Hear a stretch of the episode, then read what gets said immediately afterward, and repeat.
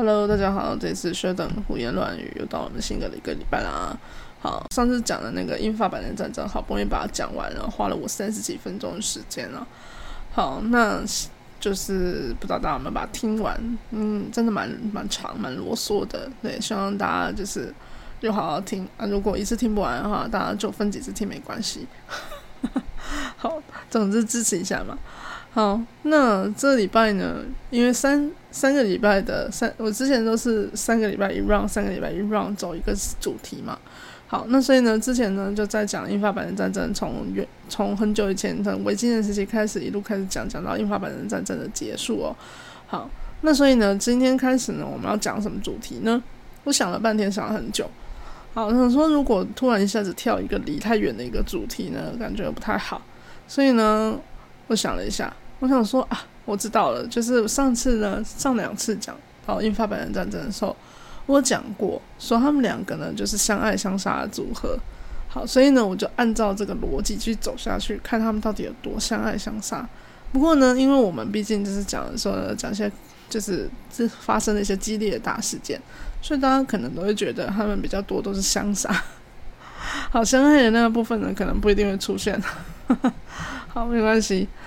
就是大家总会有一天发现他们两个相爱的地方的，好不好？OK，好，所以呢，从上次我们说百年战争从一四五三年结束之后，大家以为这样就结束了吗？就是这个英法两国呢，就是你你看他们毕竟打了这么久，然后呢，两国呢都损失惨重，不管是钱，不管是人力，好，一定都损失惨重。没有战争是就是打完以后无所谓的啦。好。那所以你就会想说，那他们是不是这样子了之后呢？他们总要休息吧？就打个百年，休息个百年不为过吧？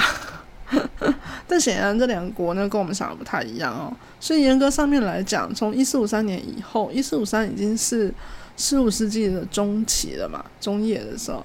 好，所以从十五世纪的晚期，就是一四五三年以后，然后一直到什么呢？一直到我今天想要跟大家分享、跟大家讲的这个战争。好，这个战争我先讲一下它的时间，是一七四六年。好，所以你大概可以抓一下，就是从一四五三到一七四六，我们大概算个好吧，算个三百年好了吧，多多一点哈，算三百年。好，所以算这三百年呢，这三百年之间呢，其实呢，英国跟法国有打造仗的次数呢，大概有个呃十几次。所以就是说，三百年之间，他们又打了十几次的架，然后你就想说，哪来那么多事情可以打，对不对？好，很多事情哦。还记得我们之前讲英法百年战争的时候，其实有讲到过很多，就是他们可能中间因为某些。嗯，诸侯，你用讲诸侯嘛，或小国家，就领主国这样子的小国家的战争，就是尤其是继承权上面的问题。那英国跟法国通常都会各自支持某一边，所以他们两个就是因为他们支持的那一边开始打仗，所以他们就下去一起打，这样子就是不知道为什么诶，这种战争就是基本上都是这样，都是搞小团体事件啦。好，那所以呢，我们刚刚讲从一四五三年以后，光是一四叉叉年。就是到一五零零年以前，他们就打两次。好，那打两次来讲的话，大部分都是，比如说像我刚刚讲到的领主国的内战，然后就牵扯到了很多嗯其他的国家一起下来打。那不然的话呢，还有一些像是意大利那边发生战争也是一样，英法要各自有自己支持的地方这样。好，那中间还有一些比较嗯可能稍微大一点的事情是跟那个十六世纪宗教改革以后啊。然后法国那边呢，就是有发生过宗教战争。那英国呢，其实有去干涉。好，那就是发生在十六、十七世纪左右的事情。好，那主诸如此类的，所以你会发现，这在我刚刚讲到的这三百年之间，英法呢通常都会是因为别的国家打仗了，然后因为哪里怎么了，然后所以他们各自有怎么样呢？各自有自己的站的这一边。好，各自有自己搞的小团体，就是支持的小团体，所以他们呢就有一起打架这样子，就混战。好，OK，所以是蛮激进的。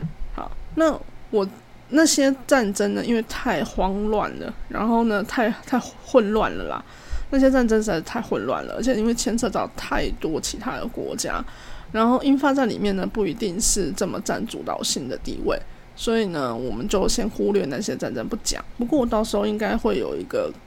主题是在讲那个宗教战争、宗教改革、宗教战争那些时候的，到时候我们再回来讲好了，因为那边真蛮混乱的。好，那我今天要讲什么呢？我今天要讲一个叫做卡纳提克战争。好，卡纳提克战争就我刚刚讲一七四六年开始打的这个战争。好，那这个战争呢，其实呢，它也是我们后来历史上面来讲一个非常大事件的一个原因，就是相对来说比较远的原因。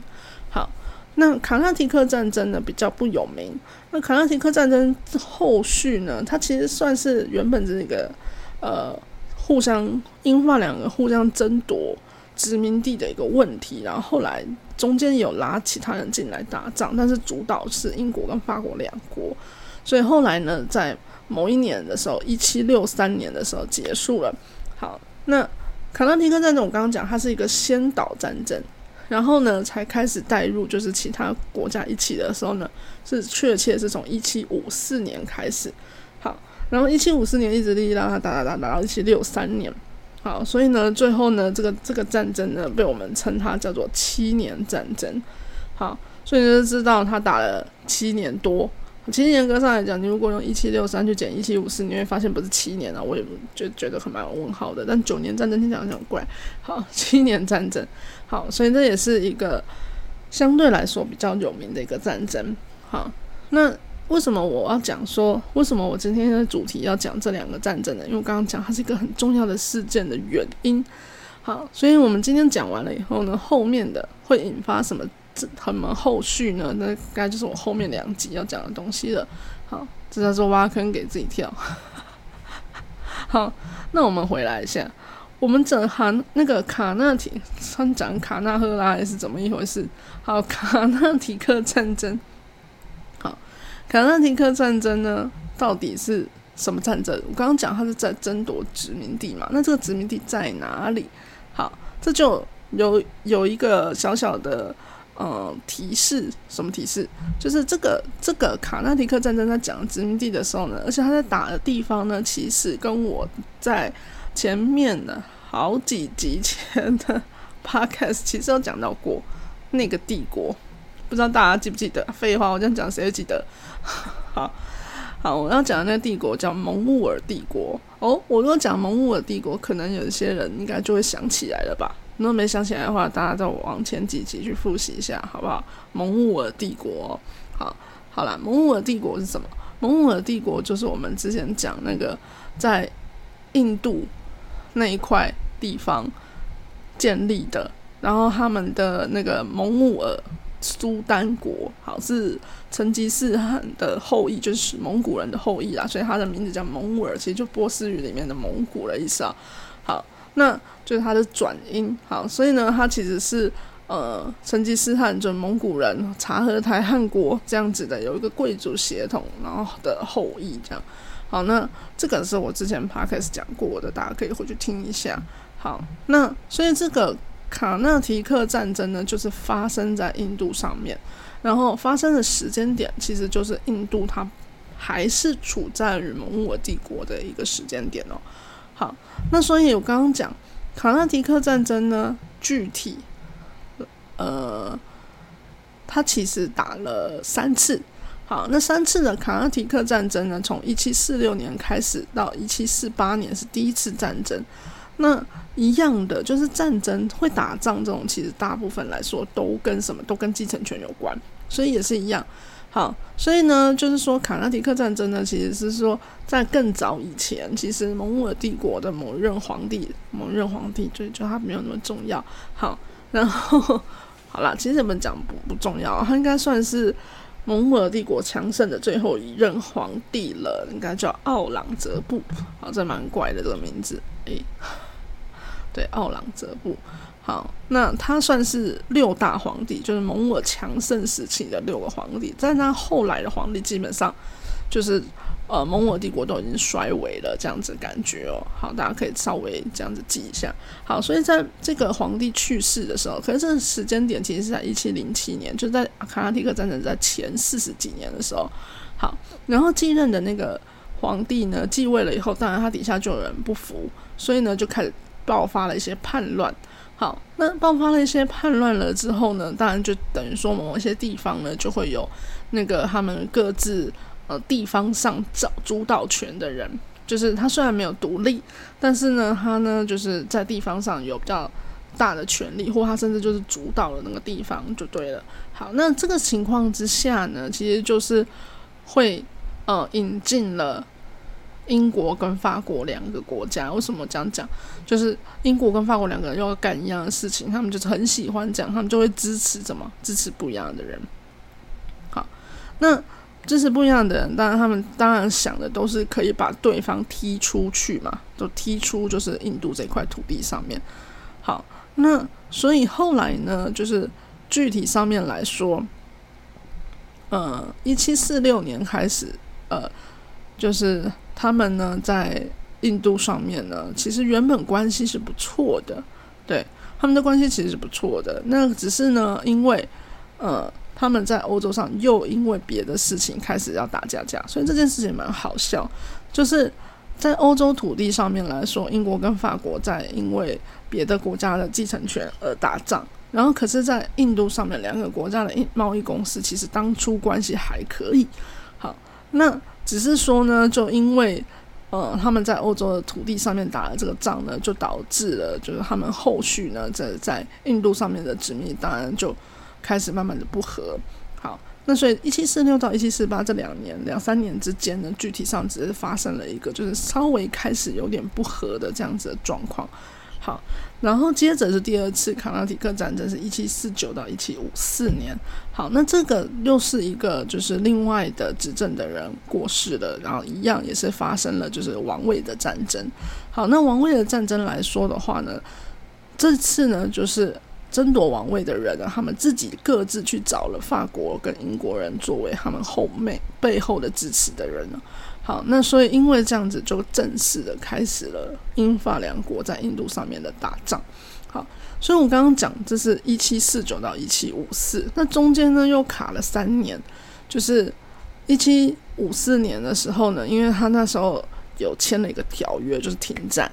停战了之后呢，他们就休养了一下，升息。好，然后在一七五六、一七五七年的时候，开始打了一个，就是我们刚刚讲到的那个七年战争。好，所以这七年战争严格上来说，它才是真正的英法为了印度这个殖民地，为了印度而开始打的战争。好，然后最终这个战争呢，打了就是影响了整个印度，甚至包括孟加拉。好，然后呢，才最后才结束。好，所以我们刚刚讲的那个卡纳提克战争，就是有一点在呃预告的那种感觉。好，那所以这就是一些。一系列的一些军事上面的冲突，但还没有真正认真开始打。好，那到了七年战争，就是我刚刚讲的，从一七五呃五六五七年开始呢，他们就真正开始打仗了。好，那一七五六一七五七年开始打仗的原因，就是为什么会有这个？嗯，时间点上面的差异呢，是因为它呢，虽然我们刚刚说它主要是英国跟法国的打仗，好，但是呢，它其实也拉了很多人进来。好，那我刚刚在讲的时候，其实有讲到，呃，一个就是。我们刚刚说，在一七四几年的时候呢，他们在卡拉提克战争的时候有一个预告的感觉，然后欧洲本土上面在打仗，但是呢，殖民地上面英法两国是不错的。那那个时候的打仗其实是奥地利的王位的继承。那一样，奥地利王位继承呢，那他们就是分成了两个派系，好，就是欧洲本土上面来讲，分成了两个派系。好，然后呢，在就是在。呃，争夺说就是奥地利这一块地方，好，谁可以继承它？这样，好，好，所以刚刚讲的那个，呃，就是奥地利的王位继承战争，然后欧洲整体上来讲，分成了两大两大阵营，两个团体这样子的事情哦。好，那那个时候呢，跟英国一起的呢，其实是普鲁士。那像法国啊、奥地利啊，跟俄罗斯这一边呢，就他们就组成了一个，就是针对普鲁士的。呃，一个同盟就对了，就是他们一起要反抗普鲁士。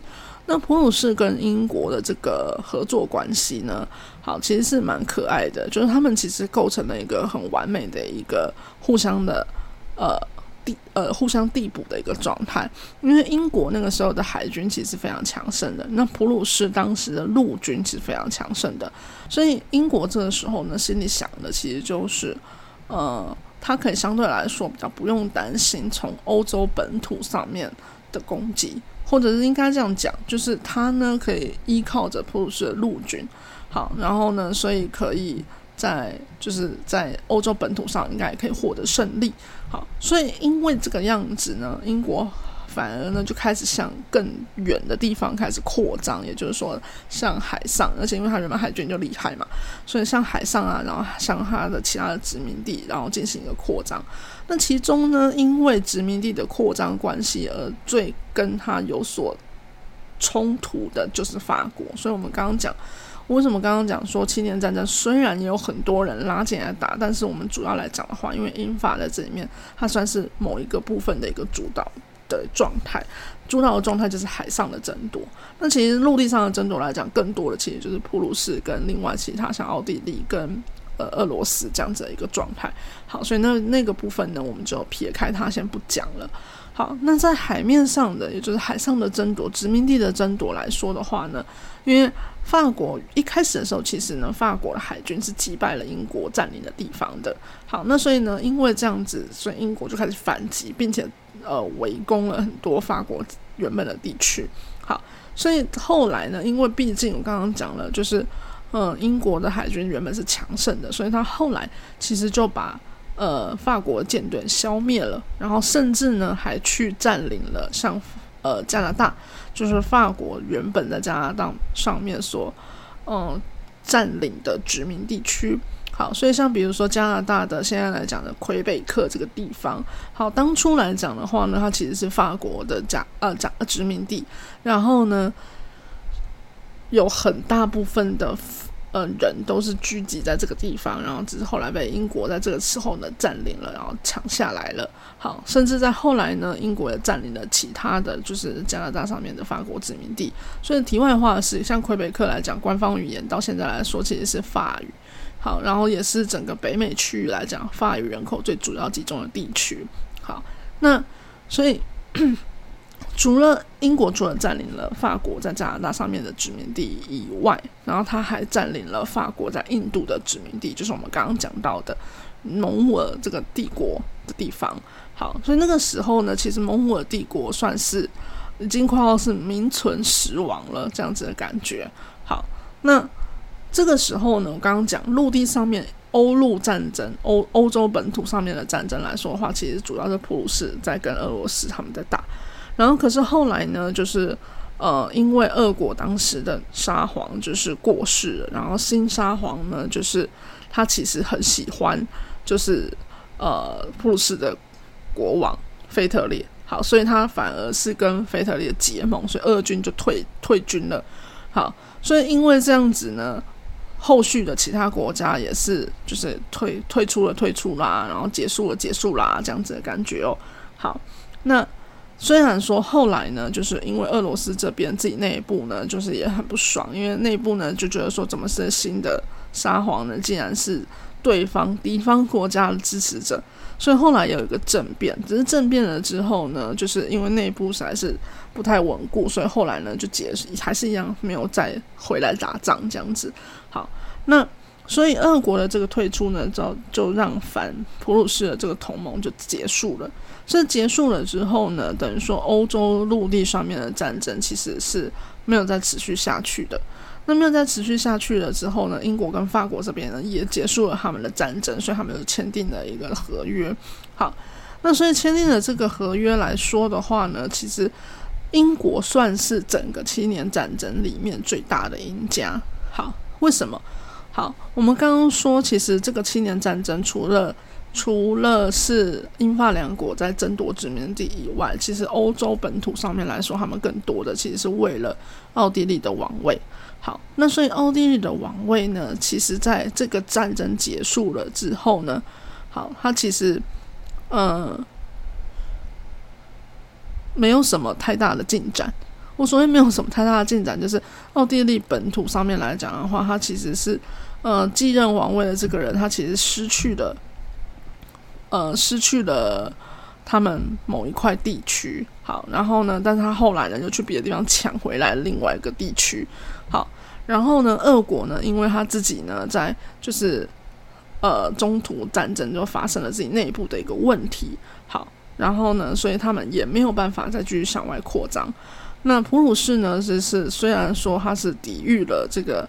反他的同盟这样子的感觉哦，可是呢，他也是打完这战争以后呢，才好不容易保住他原本想要的地方，就是他从那个奥地利那边抢下来那一块地方。但是严格上来说，这件事情呢，好，就是也只是说让他们成为这一次战争里面稍微有赢一点的那个国家。好，然后后续当然也是要有很多重建的问题。好，所以反而是什么？就是等于说。欧洲土地上，欧洲陆地上面在打的这主要的这三个国家，其实都没有什么好的结果，就是持平的一个状态。那最惨的其实是法国，然后最赢的都是英国。所以七年战争为什么我们后来很长来讲的话呢？我们其实着重在英国跟法国身身上，因为他们两个才是最最赢跟最输的那个感觉哦，就是一群人玩游戏。结果你打完一圈下来的时候呢，你玩完一圈了下来以后，最赢的人跟最输的人，所以我们其他人就不记得了。那所以英国其实是在七年战争里面最大的赢家。那他的赢是赢在哪？第一个就是法国呢，把整个加拿大割给了他，就是他原本在法国，呃，法国原本在加拿大上面所占领的区域，他全部都割出去了，而且呢，也从印度撤离了他的的那个。嗯，军队还有撤出了他的那个贸易公司。好，那英国呢，则成为了什么？成成为了他的日不落国，日不落帝国。好，那所以这整个七年战争结束的时候，对英国来说其实是最赚的，他赚到了很多殖民地。而那个时期能够拥有越多的殖民地，对于殖民母国赚钱当然是越有利。好，所以他得到了这么多地方，他当然在后续可以有很多的好处。好，那法国来讲的话呢，就是因为刚刚讲他放弃了印度，放弃了加拿大，然后他其实在美国本土上面，当时就是也是殖民地之一，他也有放弃一些地方，但只是他有也有获得一些其他的补偿。好，那只是因为这样子哦，所以就是这个七年战争等于说是。英英国赢，法国输，收场了嘛？那所以法国其实后来有因为这样有报复。那这个报复呢？报复在什么时候？报复在美国独立的时候。好，那所以我们刚刚讲到了，其实今天讲的卡纳提克战争加上七年战争，它几乎可以合在一起说。这个七年战争呢，是在历史上非常重要的。一些大事的一个原因，就是因为这个战争，好促使了法国必须要复仇，所以他的复仇复仇在美国独立的时期，好，只是美国独立了之后呢，当然又会有后续的问题，好，那后续的问题又会回到法国身上，好，所以呢，我们下一次就会讲到美国独立战争，而美国独立战争又会跟什么？英国跟法国有关啊，废话，因为美国是从英国这边独立。好，那法国呢，就是在进行它的报复。好，具体到底是怎么样，我们就下礼拜再说，请大家继续期待哦。好，我们今天就到这里，拜拜。